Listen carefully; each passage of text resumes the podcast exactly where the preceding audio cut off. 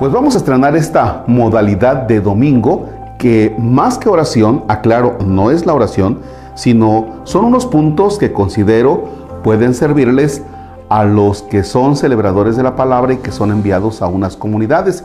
Y eso me lo decían algunos, entonces por eso es que me permito eh, dar aquí algunos puntos. Nos encontramos en el Evangelio de San Lucas, en el capítulo 21, versículos del 5 al 19. Y dice, y como algunos hablaban del templo, de que estaba adornado con piedras hermosas y con exvotos, dijo, de todo eso que contemplan vendrá un tiempo en el que no quedará piedra sobre piedra que no sea derruida. Y le preguntaron, Maestro, entonces ¿cuándo será eso? ¿Y cuál será la señal cuando eso vaya a suceder? Él dijo, atención, no se dejen engañar pues vendrán muchos en mi nombre diciendo yo soy. Y ha llegado el momento. No vayan tras ellos.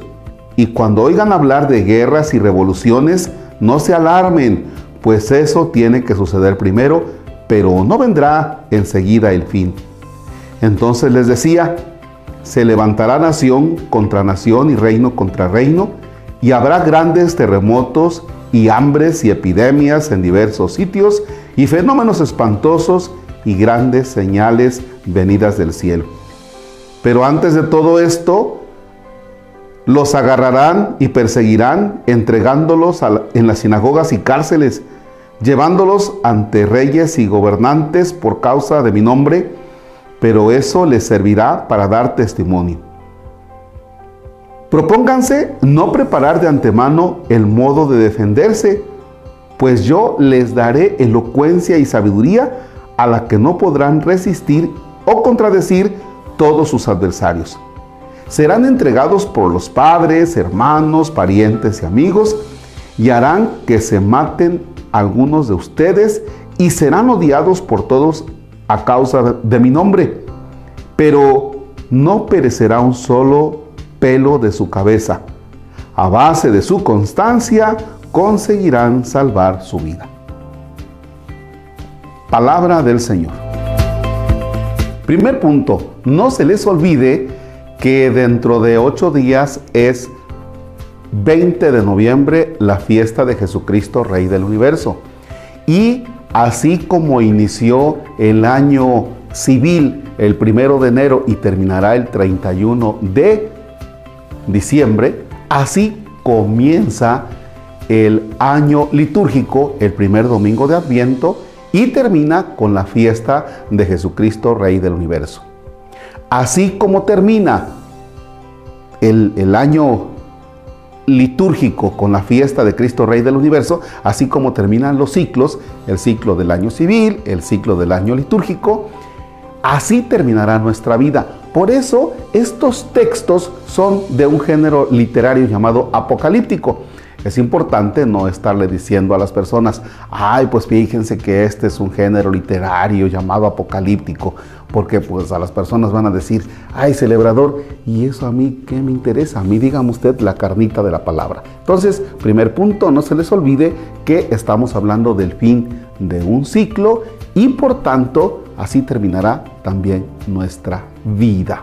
Y hay que estar muy atentos porque en nuestra vida terminaremos teniendo a Dios como nuestro Rey. Un segundo punto lo podemos tomar del versículo 5, donde dice que todos se ponderaban de la solidez del templo y lo majestuoso de los adornos. Estaban muy seguros, eso no se va a caer. Y dice Jesús, fíjense que no, eso terminará. Aquí es importante decirles a las personas que a veces estamos muy seguros de nuestra vida, de que estamos muy sólidos en nuestra salud, en nuestra familia. Eh, vaya, a veces nos sentimos muy seguros que no necesitamos de Dios y no preveemos un, final de nuestra existencia.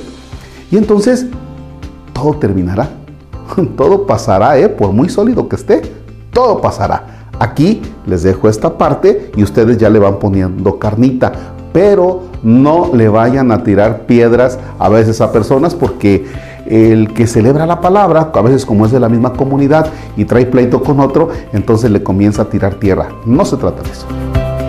Tercer punto, nos advierte Jesús que algunos vendrán usurpando su nombre y presentándose diciendo yo soy el Mesías y miren que ya se va a terminar esto. Y dice Jesús, no caigan en la trampa ni lo sigan.